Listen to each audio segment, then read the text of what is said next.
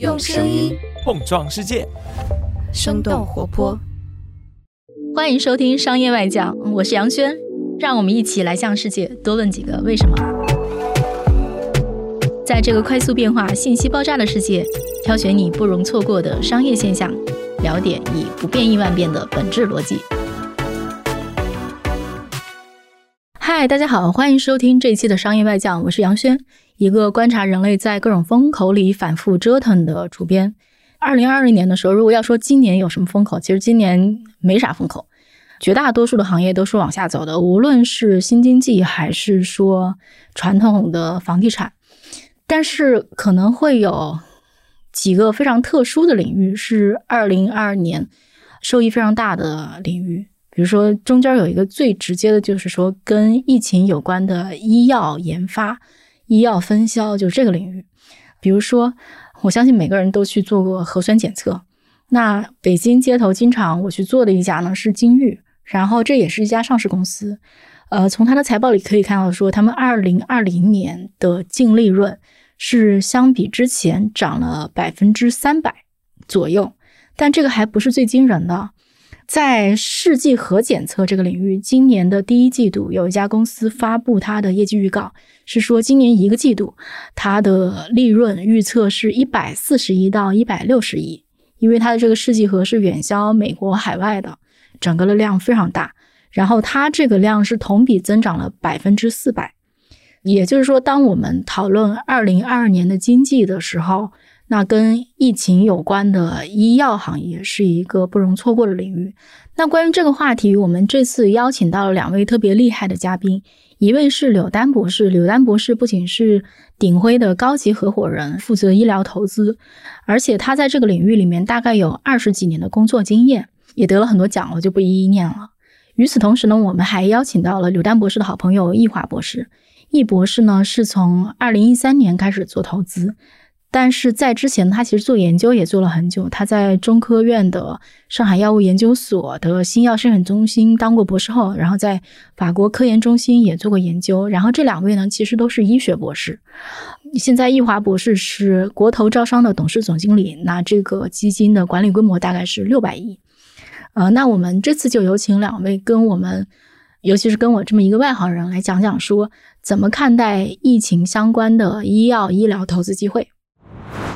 疫情期间，医药行业的投资机会主要是集中在，比如说你们分一分，你们会觉得说一二三大概是什么？柳博士，要不然先说。在疫情刚爆发的时候，那个时候呢，呃，我们就做了一些这个行业研究，比如说像这个疫苗，比如说像治疗的这个新冠治疗的药物，比如说像诊断。当时是觉得这个疫情可能会在中短期之内，呃，受到极大的这样的一些利好。那从长期来看呢，可能就像您刚才提到的，这个有家公司这个利润它不可能持续。我想，通过今年的这个努力之后，可能它明年这个业绩的话，可能就不再会有百分之几百的增长，有可能打平，甚至有可能会回调一些。但是，呃，随着疫情这个可能在当时 谁也没有想到会延续三个年头，现在看来的话，应该是说在治疗跟疫苗还有检测诊断这两个大的方向上。呃，整个医疗行业的研究的重心、投资的重心和大家关注的重心都在这些方向上。因为呃，国投招商呢，实际上是投资呢是一个研究型驱动的一个机构。然后呢，正好新冠这一块上呢，催生的是实际上我们的疫苗行业的研究，只是转移到一个对于新冠疫苗的一个研究的一个方向。我们从疫苗的这个角度来说，因为我们投了康希诺，也关注了一直所说的是行业里面所有的疫苗企业，这是肯定关注的一个重点。但是从疫苗的这个生产和制造这个领域当中呢，它又涉及到的这个我们的这个上下游的产业链的一个过程，我觉得是可能是关注的一个一个点吧。国内的这些诊断相关的也稍微。捋了一下，所以说也关注着一些相关的这个行业。实际上就是说，你整个的一个体系是这样来的。嗯，其实我总结一下，就是从前期的这个检测，接着给大家打疫苗。我们现在其实已经进入了一个说大家该吃药，然后比如说其实已经有些药获批了，嗯，然后接下来可能就是进入吃药阶段了。然后基本上我能不能认为说进入吃药阶段之后也就。意味着说，这个疫情其实已经就是有比较好的这个控制手段了。应该说对的。其实刚才说的是三个阶段嘛，就是防、诊、治这三个阶段。医药是我们所能够看得到的最后的一道防线。那等到这最后一道这个防线能够住得我们觉得比较舒服了，然后再结合上之前说的这个比较好的预防的手段，中间辅助以各种各样的这个检测诊断的手段，这个病毒和我们之间的这种相处模式会进入一种新的常态。就是这些公司的发展其实是随着疫情的发展在发展的。举个例子，其实像我们北京还是在做核酸，基本上就是你去大街上测一测，测完之后他们送到实验室。大概是这种，但是我们现在包括我们在上海的朋友就说，其实已经是在变成一个混合的了，就是一个是核酸，还有一个就是在家里的那个试剂盒在做这个东西。比如我们可以先从那个检测开始讲，能看到说这个行业它的一步步的这个演进是一个什么样的路径吗？从最开始的时候呢，其实呃，大家全球各国普遍都是选用了核酸检测，那原因呢也是因为核酸的灵敏度高、准确度高，这是大家所公认的。呃，但是呢，它的这个缺点 也是在于是说，它必须需要专业的人员操作，而且呢，它的时效性呢，即使在在新的技术出来之前，通常来讲是需要数个小时才能得到这样的一个检测的报告的结果。欧洲呢，主要是在后来把这样的一个手段结合到了抗体的一个检测，就是看自己是否接触过新冠的这个抗原，然后通过自己体内呢产生了抗体，通过抗体的这样的一个检测加以辅助。所以可以看到，在国外，呃，基本上抗原的检测已经是非常普遍，甚至在国内开始使用之前，我们也在一些媒体上听到声音说，国外都在用抗原这种居家检测的方式。为什么我们中国可能一直到上海这次使用之前吧，应该说三月份之前，中国都没有获批任何一个可以抗原在家检测的？这是跟中国的这个防控的情况以及需不需要等等的因素相结合的。我们如果仍然采用原来核酸检测的这个方式的话，对于医疗系统的这个负担，呃，包括刚才前面提到的一些局限性，都会极大的在上海的这个事情当中放大出来。那这是为什么现在这个上海大家可以看到，已经把抗原检测作为核酸检测的一个辅助也好，或者是很多地方已经变成一天一核酸、一天一抗原检测这样交替进行的，呃，这样的一个情况。易博士怎么看这个问题呢？柳博说的很清楚了，就是整个眼镜的这一个关系。实际上，核酸的这一个检测，它跟检测量是密切相关的。你可以看到，德国和欧美为什么放开到最后抗原检测为主的时候，是这样的一个逻辑，因为它的感染的人数已经体量已经到这一个的量了，那我还不如放开居家检测。对，不同的检测方式，它应对量的这个能力不一样。最后反映在他们的这个公司的业绩表现上也非常不一样。比如我刚举的那个例子，做核酸检测的公司，我们能够看到说它大概在二零二一年的这个增长率大概在百分之三十五左右。但是刚才提到另一家公司做试剂盒的，它可能就是一个季度涨四百倍。在那个检测这件事情上，中国公司在世界横向去对比的话，大概是一个什么样的水平呢？或者说我们的特长和特点是什么？你想中国的制造业？这一个过程量大是吗？呃，可以想象，中国的化学化学工业实际上是很强的。我们的生产和制造的这个环节是能够快速的能放大的，就是说生产能力强是我们国家的一个特点。那其实从美国来讲的话，也可以看到，几乎现在大部分的这个采购都是来自于中国。那他们放开的原因呢，也是因为这个东西不是他们生产不出来。坦率来讲，这个试剂盒它的这个性能差异也可以相差的非常大。我看过同样的一个试剂盒，准确率可以低到百分之二点五的极端，就几乎可以认为它不准确。但是也有像刚才一博提到的这个接近九十八的这样国内最好的。所以呢，它可能在质量啊、生产各个方面是有一定的不同。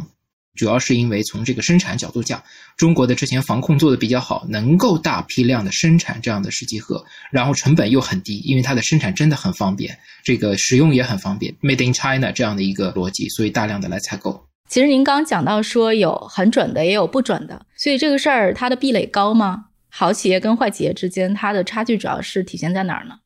它的壁垒应该是不高的。刚才我说的是一个极端的案例，大多数百分之七十以上，它的准确率是散布在百分之六十到百分之九十五之间的。那九十五以上的，可能也是凤毛麟角的这样的这个个位数。那中国呢？其实现在应该来讲，大家日常使用的，包括国内现在上海这边给大家分发的，应该准确度和性能，我想应该是国产当中的佼佼者，大家应该还是可以放心的。如果当我们谈到下一个大的领域，比如说疫苗这个领域，疫苗这个领域它的竞争门槛或者说它的技术门槛会比核酸高很多吗？就是两者相比，大概是一个什么样的水平或者情况？首先是研发是一个门槛，生产是一个门槛。这个 mRNA 这个疫苗大家都比较熟了，那这个门槛更高了。你是选前长还是选 RBD 还是选什么，对吧？你这个每一项的从研发，然后呢再到生产制造，然后呢再到输送系统的这一块上，所以说一系列的这些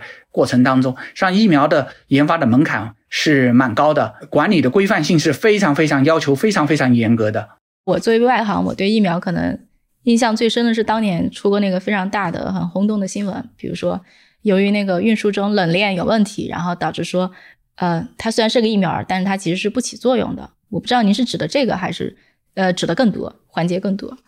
很简单的，疫苗里面光佐剂，还有这些我们叫做更强的这个我们的输送系统里面有多少的有阳离子的、有阴离子的相关的这一系列的东西，都得需要更严苛的管理。冷链系统，你看辉瑞的是负七十八度的这一个冷链，呃，你看所有的我们在国内的很核心的都是在。这些大型的疫苗企业里面在做一些相关的这些工作。我们国家批的这个呃疫苗里面，就是好像有七个已经获批的疫苗吧，中间有五个都是灭活。这个意味着什么？比如说灭活，然后是不是后面还有更高层级？然后我们怎么去看说不同类型的这个疫苗之间，它们有什么区别呢？我国这边呢，基本上都是以灭活疫苗为主。而放眼国外看呢，疫苗呢，从它的这个发展的历史进程来看，通常呢，我们可能会把这个灭活疫苗和这个减毒疫苗认为是比较出现的比较早的。但是这个代数呢，可能不是完全意义上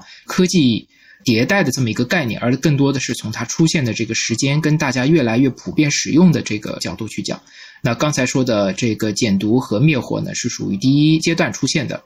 那到了后面呢，其实就出现了像重组蛋白疫苗跟这个病毒疫苗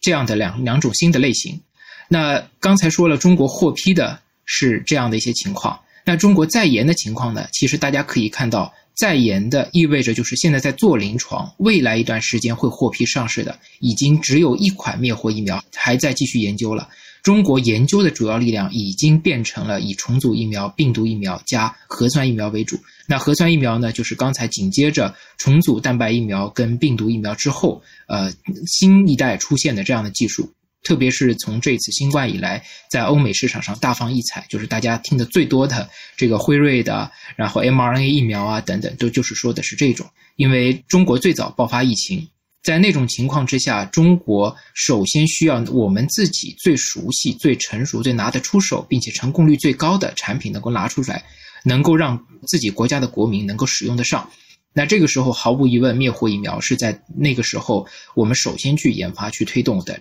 当我们看到国外的像新型的疫苗、这个病毒疫苗啊、核酸疫苗上市的时候呢，我们中国的科研力量也很快的就跟上了。我觉得其实因为新中国成立之后，然后呢，基本上把大的传染病都已经灭掉了，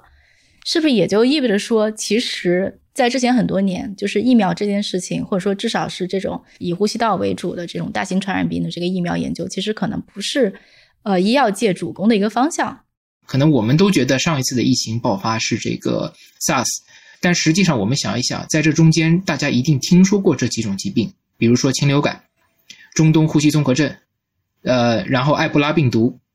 等等这些，其实这些都在中东、非洲，包括呃美国等等的各个地方爆发过。那有了这样的一些这个疫情的这个出现，小规模的局部的疫情的出现，其实呢也促进了大家各自在这个各个国家抵抗疫情过程中所需要研发这样的疫苗等等的一些这个科研力量的这个积累。那我们国家呢，可能之前也有储备，只是没有遇到这次情况，没有能够。更快的像国外一样把它转为应用，辉瑞的那个 mRNA 疫苗，呃，虽然获批了，但是呃，可相信肯定很多读者也知道，它其实也是第一个获批的 mRNA 疫苗。在此之前，国外他们也研究了很长时间，也没有把这样的技术、这样的产品获批，也是疫情催生了他们能够把这样的一个新的技术，尽早的在美国这样的一个这个国家里面应用到这个 COVID-19 的这个预防上。每一种不同的疫苗之间，就是比如说给我们打点儿比方嘛，就是说它的难度差距有多大？比如说它能够带来的这个效果有什么样的明显的不一样？这个能做一下基础的解释吗？不完全恰当的一个比方，大家可能这么去理解。呃，大家都知道这个疫苗它是通过让人的自身去产生抗体，去对它产生这个保护的作用。那减毒跟这个灭火呢，可能就有点像把病毒杀死了。然后呢，把它这个剁成块块了，或者烧成灰了，然后拿这样的一些东西呢，来让我们这个呃机体对它的这个尸体的这个部分，呃或者失去功能的这样的一个这个呃生物体的部分产生自身的免疫。那到了后面的重组蛋白啊这种疫苗呢，更多的是说我找一个它的近亲，或者我制造一个它的某一个这个部分，那个这个部分呢，可以在我们人体遇到的时候呢，让我们对这个部分产生。更明确的一种反应，比如说，如果病毒是个匪徒，那那可能作为一个假人，就告诉大家，哎，以后你们如果看到这个穿着面具、呃蒙着头纱的这样的一个情况的话，它八成可能有可能是匪徒。呃，还有一些这个新的这个核酸疫苗呢，更多的是把它内在的一些这个特征能够反映出来。我在银行门口放一个安检仪，看到里面有爆炸物，或者这个人携带的行李里面有爆炸物，或者是比如说。他在某一个里面携带有枪支啊、军火啊等等这样东西的时候，我们就觉得说，哎，他既然带了这样的一些这个成分，那他有可能就进行作案。随着这个方法手段的进阶，然后有效性也会有明显的区别，我能这么理解吗？那对于像这个新冠这种经常突变的。呃，病毒而言，现在从这个真实世界的数据来看，基本确认还是说新的这种核酸疫苗对它的保护的这个效果会相对更强、更长效一些、更有效一些。但是不可避免的也都会经历是说，大家随着时间长或者随着病毒不断的狡猾的变异，它的效率也会下降。就像比如说 mrn 疫苗，美国获批的。对这个奥密克戎的这个保护效率，从最初的百分之九十多，现在应该已经最新看到的数据已经是到百分之六十多了。其实它也有个显著的下降。如果你看流感疫苗就知道了，流感疫苗是一年一变，一年一打，这个东西并不是说它变得特别快或者什么，实际上流感疫苗就这么回事，每年流感疫苗都会发生变化。所以这个东西呢，我自己认为这个是本身冠状病毒的一个相关的一个。变化的一个趋势吧，我觉得丹总说的很对，就是说我们叫做减毒，实际上减毒现在只有印度的这个 Immunology 这一家公司还在做，所以我们国内肯定不把减毒疫苗作为一个主体了。然后灭活呢，实际上刚才也说的，就是用病毒，反正把它不管是用加热还是甲醛溶液或者贝塔苯涅酯，把它方法把感染的这个病毒完整的病毒杀死以后，保留病毒的这一个抗原性，所以这个技术是非常成熟的一个技术了。除了我们能够看到的，比如说像科兴这样的疫苗公司之外，您会觉得说整个产业链上下游上有什么机会吗？跟疫苗相关的疫苗的生产制造环节里面，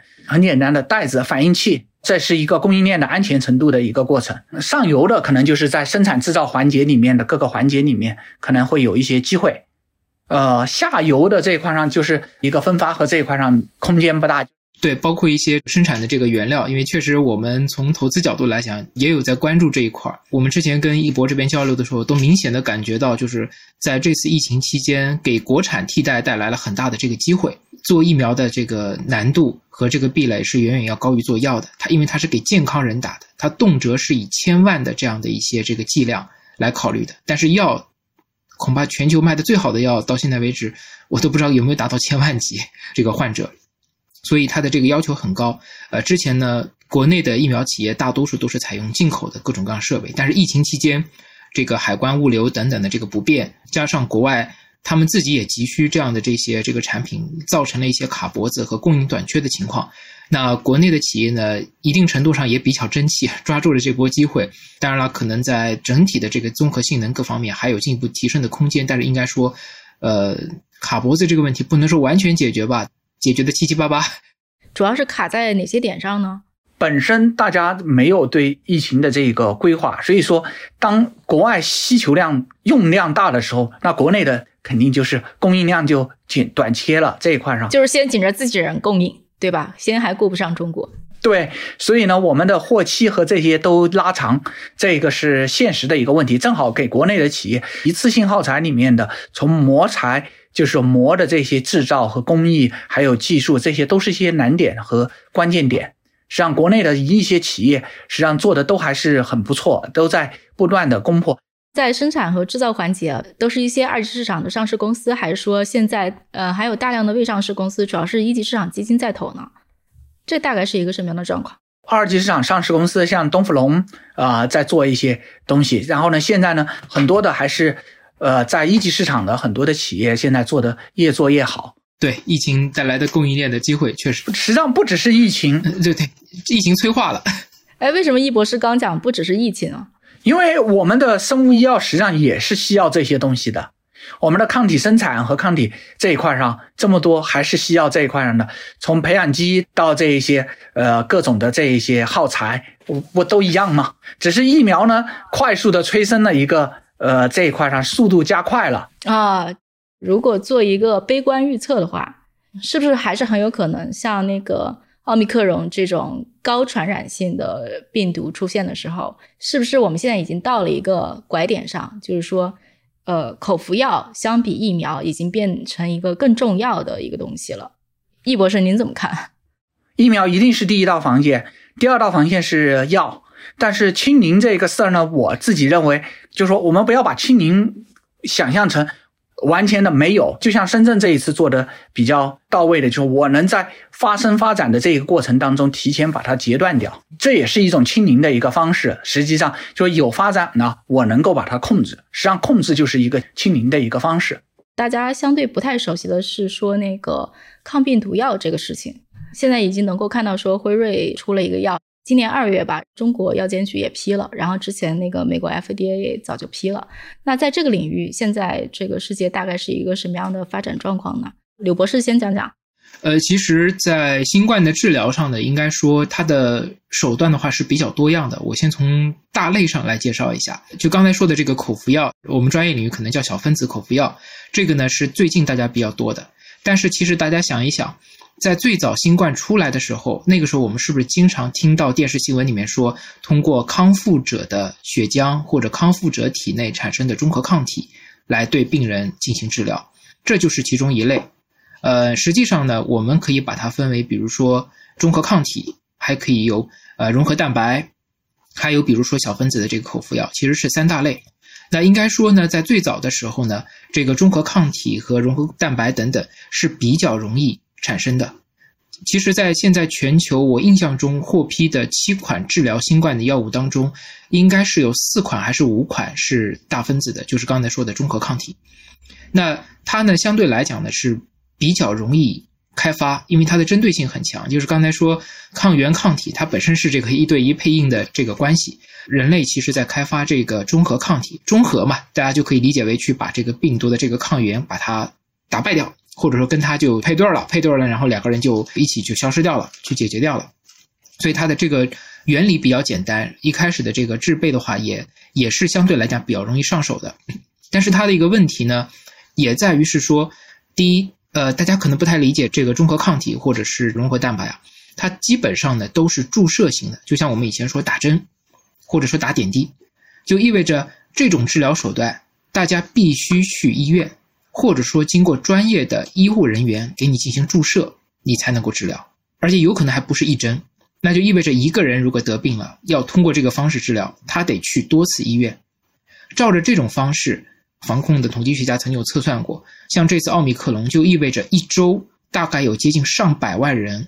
如果换算成中国的这种情况，上百万人去医院里面打针，这根本是不现实的，所以它也只能是小范围的去进行这个操作跟使用。而且它还有个什么问题呢？随着病毒不断突变，中和抗体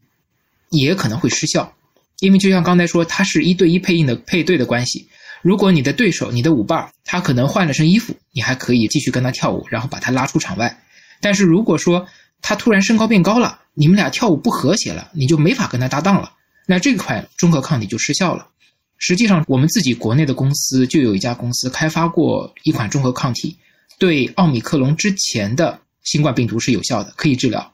那奥密克戎一出来之后呢，无效了，所以这款产品后来就没有再继续进行下去了。所以这是中和抗体这一块那小分子那一块呢，相对来讲，大家呢可能更熟悉了，因为我们比如说头疼感冒，吃个阿司匹林，或者吃个感冒药康泰克什么的，这个大家都很熟悉。所以它最大的优点呢是方便。我在家里面每天你让我吃，哪怕吃吃一周，天天吃没问题，我很方便，我可以去操作。而且呢，它往往都是针对病毒不太容易变异的那一部分，比如说病毒它要复制、要繁殖，要针对这些的基本性能去阻断它。所以呢，它往往在病毒变异的时候受的影响就比较小。嗯，从这个角度上来讲呢，这个应该说未来大规模的去使用的这个情况，我们觉得应该是小分子口服药会在未来构筑成最后一道防线当中的最广泛的这么一道力量。但是，它肯定也是跟刚才说的这个融合蛋白、中和抗体等等去结合起来去使用的这种情况。其实刚才两位都聊到了说，抗病毒药无论是大分子还是小分子，如果横向去跟世界去比较的话，大概在一个什么水平上？或者是说，我们如果把中国的各个企业拿到我们这个整个的产业链上去看，我们大概在产业链上的哪些环节上是比较强的？因为三 CL 这个过程，不管是辉瑞的出来以后，实际上辉瑞的制造在国内实际上是有五家，啊，默克的有五家，辉瑞的有五家在生产，所以说中国的生产制造环节这是毫无质疑的。从原料药到中间体这一个过程当中，在全球都是一个龙头，但是中国整体来说。抗病毒的研发这个体系上积累还是不够，对于病毒学和病毒研究这一块上呢，还是需要一些加强的一些工作。对我稍微补充一下，就是在这个领域呢，应该说积累确实挺重要。呃，像刚才说的辉瑞的那个药，其实当初就是的确，我也记得它是在 SARS 的时候就前期做了研发，只是因为后面这个零二年那个 SARS 后来销声匿迹了，那它这个药呢，当时临床前已经做的七七八八了。这一次呢，重新把它拿出来，再发现，哎，正好对新冠有用，然后接着就往临床去做。然后默沙东的那个药呢，其实也是之前在我记得好像是一三年左右，当时是委内瑞拉的某一种病毒，当时流行的时候，由这个美国的 Emory 大学当时针对那个病毒做了研发，后来呢也没来得及上临床，后来他那个那个病毒也差不多就就过去了。现在呢，再重新把当时研发的那个基础那个母核拿过来。然后在上面做上修修补补的一些改动，后面发现对这次的这个新冠非常管用。所以就是说，呃，一个国家它的科研力量、企业的研发力量是有过去的这个积累在的，谁也不能一蹴而就的完全没做过，把这样的一个东西做出来。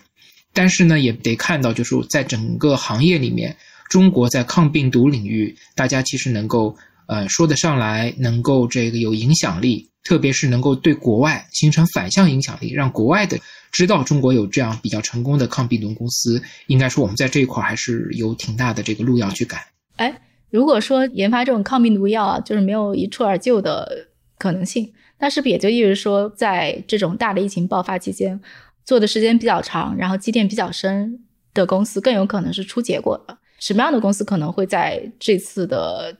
就比如说药物研发中是，呃，表现更好的公司呢？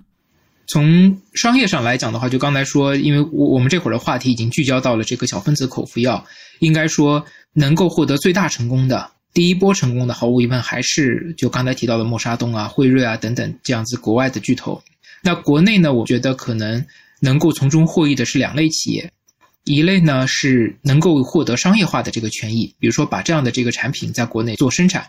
呃，能够获得它的代理权，或者是能够以仿制药的形式在国内出售。或者是在给国外提供他们生产这两个产品过程中所需要的中间体原料药等等的这样的一些个商业的企业，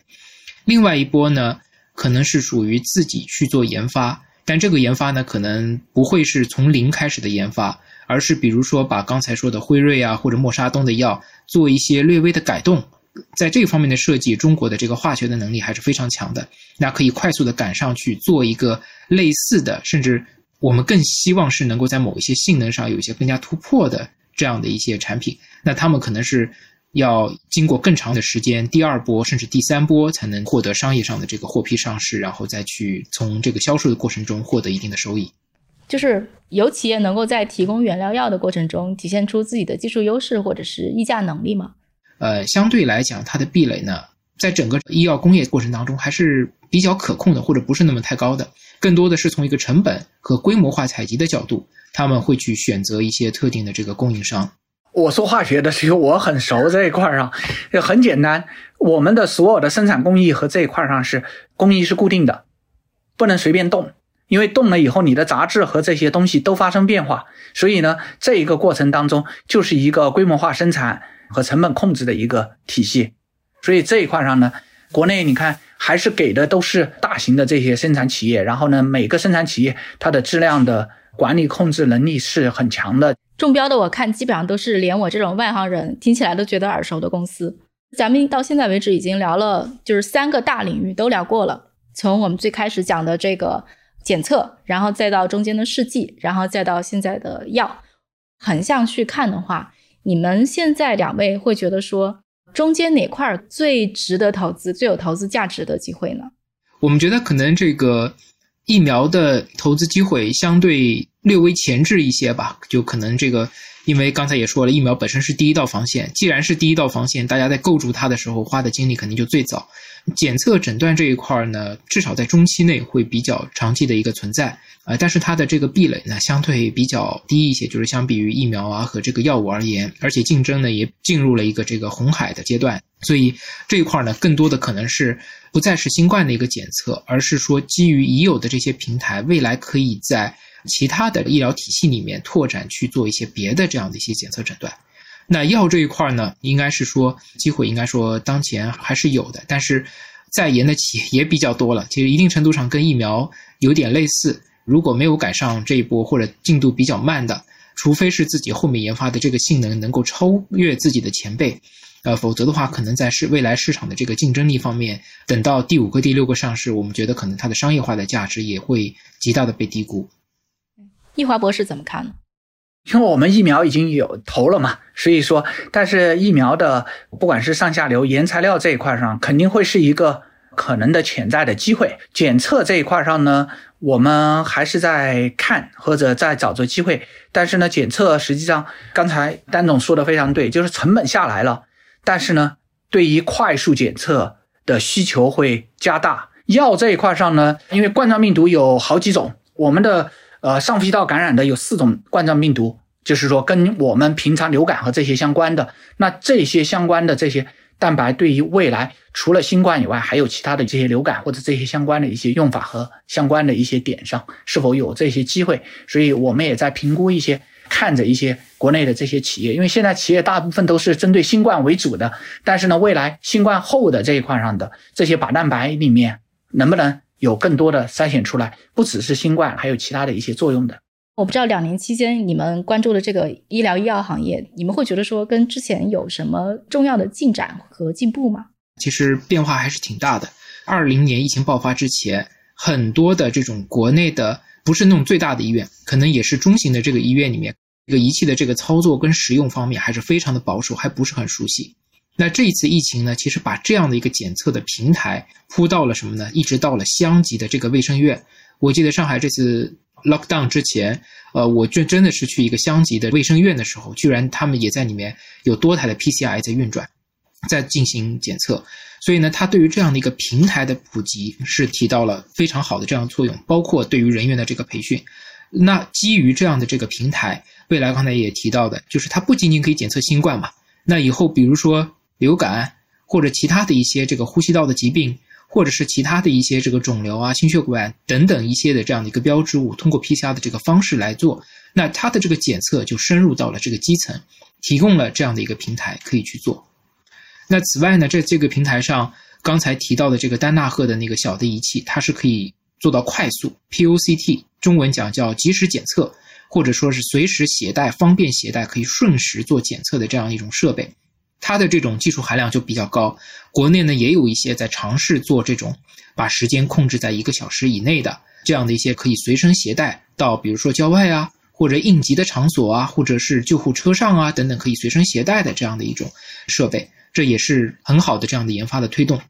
另外一方面，在检测诊断里面还有一个趋势呢，就是自动化。像这一次，为什么大家说，哎呀，这个好多这个检测的人员累死累活的？为什么呢？因为一个正常的 PCR 做下来，它一定是需要几个小时的时间，是需要我们像一个个手动的把一个个样本的管子加进去，然后呢，从这个仪器挪到另外一个，然后中间再加什么原料，再加回来，再做，然后再一个管取出来分析。但是现在已经看到了有这样的全自动的仪器，意味着从你的这个鼻子或者咽拭子里面取完样之后，放到那个仪器里面去。剩下的你什么都不用做了，你就等着几个小时以后，而且它一下子可以做。我看过的最高通量的好像是八十个还是怎么样，就是八十个样本可以一下子往下去做，不需要你再操作别的了。那同样的就是像 mRNA 的这种核酸技术，虽然它这一次大放异彩，首先是在新冠疫苗上，但是呢，其实这种技术它本身在其他的，比如说像流感、带状疱疹病毒等等的一些疫苗的研发上，还包括像肿瘤等等的这样一些重大疾病的治疗上，其实之前都有很好的积累。但是呢，因为研发的需求和监管的这样的一些不熟悉，推进的比较慢。那随着这次新冠疫苗 mRNA 的疫苗的上市，后面的话会在这些领域逐渐的快速的得到推广和应用，也或者说至少我们可以看到它在临床上得到进一步的这个验证。在这次过程中，应该是对于大家整个行业里面医疗体系的这个升级、医疗知识的一个科普，包括各种工具和武器的这个应用，我们觉得。它肯定会极大的促进大家在这个行业里面未来的这样的一些推广跟普及，所以说这是我们实际上构建了一套医疗的基础建设的这一套体系，在这套体系上后新冠或者是叫做新冠后的这个过程当中，我们这个基础建设的这套体系上能够对于老百姓的这一块上的整体的看病或者是检测或者诊断或者这些能够得到一些更精准和更好的一些支持吧。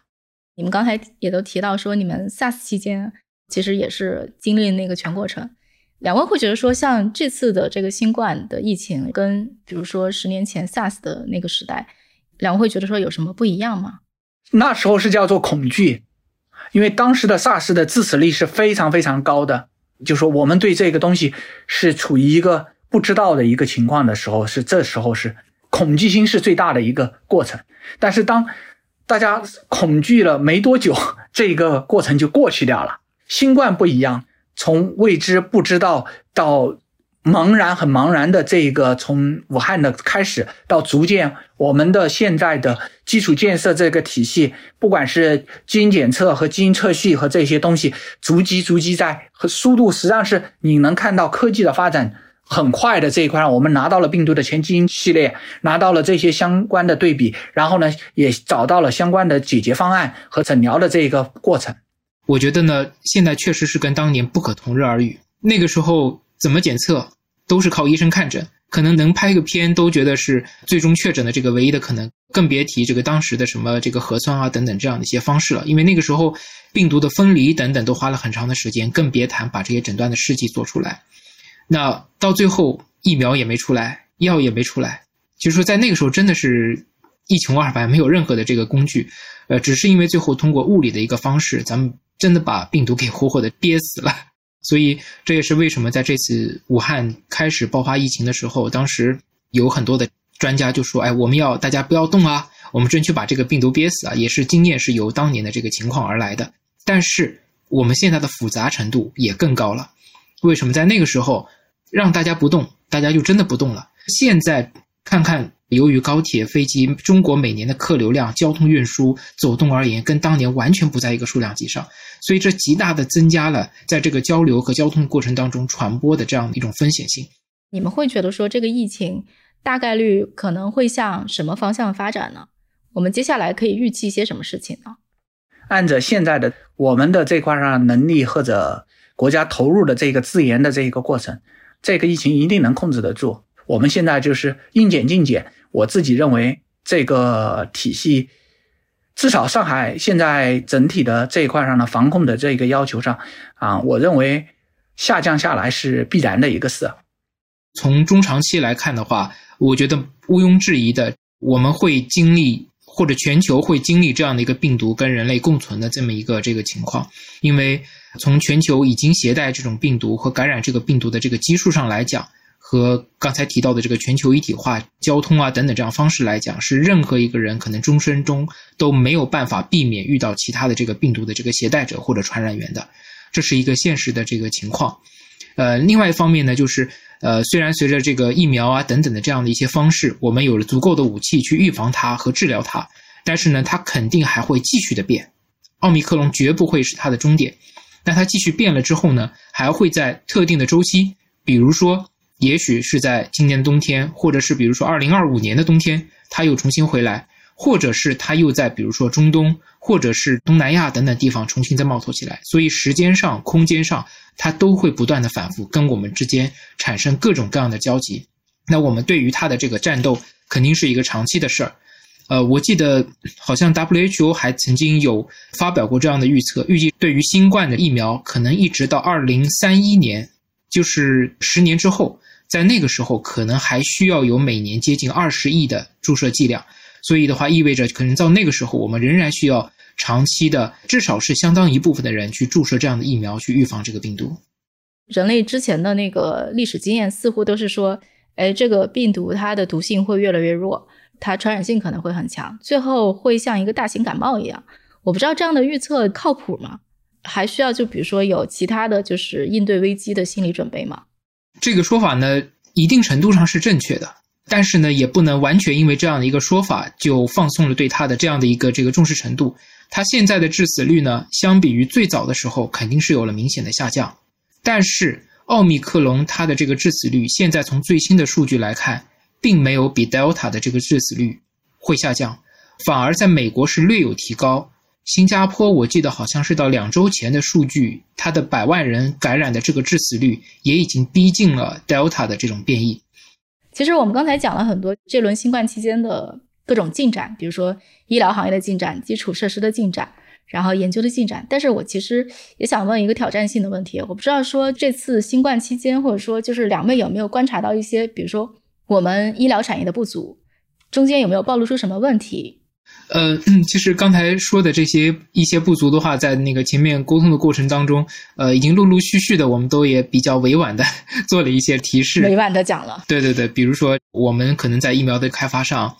呃，相对来讲，新的疫苗的这个进度是落后于国外的，然后药物的这个研发上，可能大家也是希望更多的是老药新用，或者是老药新试这样的这个方式，去看看能不能开发出来。跟随着别人做的零到一的这个创新，我们赶紧的去通过我们的工业化的能力能够赶上去，包括在检测的过程中，我们医疗体系上的一些能力跟资源的一些等等的一些不足，应该说这些问题在这次过程中各个阶段吧，各个地域都陆续的暴露出来。但是，呃，应该说比较好的是中国的整个医药行业处在一个快速发展的时期。从现在来看。任何一个问题暴露之后，从政府、从投资公司，或者说从行业的关注角度，呃，大家都意识到这样问题，并且迅速去改进。这也是得益于中国在生物医药过去的，准确来讲五到八年之间吧，这样的一个快速积累所打下的这个产业基础，以及大量的行业里面在通过海归也好，通过本土培养也好，这样的一批这个人才。所以有了这个基础，有了这样人才，我们才能够在发现问题的时候快速的去弥补。其实疫情呢，就是每次都是一个极大的波峰，也会很快的回落，就是它是一个波峰波谷式的一个发展。比如说像我们刚才提到说，有那种做检测试剂的公司，然后他们的业绩可能一个季度涨了四百倍，可能大家也会有一个预期，就是说你不可能永远是这么涨，它是类似于一个周期股，那这个周期已经到了你的顶峰，我作为投资标的吧，可能很多人会觉得说已经不是很好的投资标的了，应该说。纯粹的是享受疫情红利的这样的一些这个机会的话，已经进入了这个下半场，或者是接近后四分之一场的这样的一个阶段。其实机会还是在，就像刚才说这个小分子口服药这一块而言，我们觉得肯定还是有机会在新型的这个新冠疫苗这一块构建我们中国社会从今年二零二二年到未来十年二零三一年的这个之阶段之间的这样的一个保护的屏障，这些机会肯定还是在的。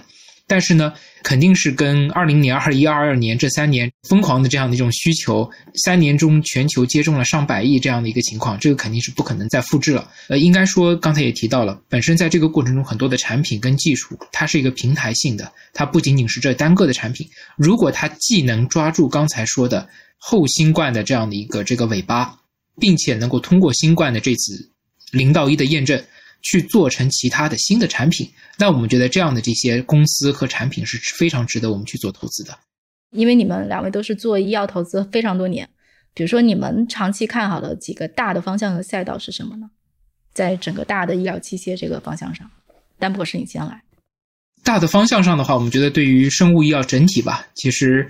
从过去的五到八年的这个时间段。有因为有了这样的一个基础，其实可以看到中国在肿瘤药方面的这个创新追赶的力量是非常强的，已经不逊于或者是在很大程度上跟美国之间的差距已经非常非常小了。这一块呢，呃，将来肯定是会在其他的心血管啊、神经啊、免疫啊，包括像这个抗病毒等等的领域，这些方面，我们觉得未来的差距会持续的缩小。这也是从一个领域拓展到另外一个领域，由于这个人才、资源和资金等等方面的这样的一些共同的这个作用。那另外一方面呢，其实还确实也是在检测诊断的这样的一些方式上，所以更多的呃，一方面。我们的理念是围绕着精准治疗。那精准治疗其实是两个方面，第一方面呢是能够治，那另外一方面呢也是能够诊断，把两者结合起来，这样子不仅仅针对新冠这一种疾病，不仅仅针对着某一类的疾病，甚至能够针对某一个人群，甚至能够针对某一个人提供最好的针对他的怎么去诊断、怎么去治疗一系列这个开发方案，同时在这个。过程当中还要结合到中国的国情，怎么去开发一个能够在中国的这种环境之下，能够去满足大家的这样的这种医疗卫生条件的需求，又能够在中国的这个医保和商保的这个支付体系下去满足人民群众对这个医疗健康体系的这样的一个需求等等方面。所以这其实我们是在于做一个系统的布局。应该说，这个生物医药的未来的至少几十年吧，我们觉得还是一个快速发展的黄金时期。易博士，你们看好什么方向？我们首先是医疗的这个产业链的一个布局，创新的一条体系；另外一个就是生产制造的产业链体系，两条体系来做一个布局吧。实际上和单总的很类似，我们的两家实际上是都很接近，在这一个过程当中，看法和观点上围绕着未来的生物技术的一个突破点来做一些布局。两位都明显非常看好这个行业。那这期呢，时间也差不多了。好的，谢谢主持人，谢谢大家。好的，谢谢大家，谢谢大家，拜拜。另外，也欢迎大家加入商业外将的听众群，分享你对我们内容的看法，或者呢，也非常希望能够获得你推荐合适的话题或者合适的嘉宾来跟我们一起聊聊。那入群的方式呢，是在生动活泼的公众号里回复“商业外将”，外呢是英文的外。然后就可以扫码入群了。这期节目就到这里。关于这期节目，大家有什么想法，都可以在各大平台给我留言。小宇宙、苹果 Podcast、喜马拉雅。如果你喜欢本期节目，也欢迎推荐给你的一到两位朋友，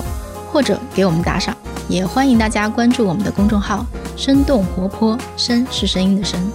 另外，也感谢上亿外教幕后的小伙伴，包括监制 Amanda、剪辑 Kurt、设计饭团、运营刘瑶。感谢大家的收听，我们下期节目再见。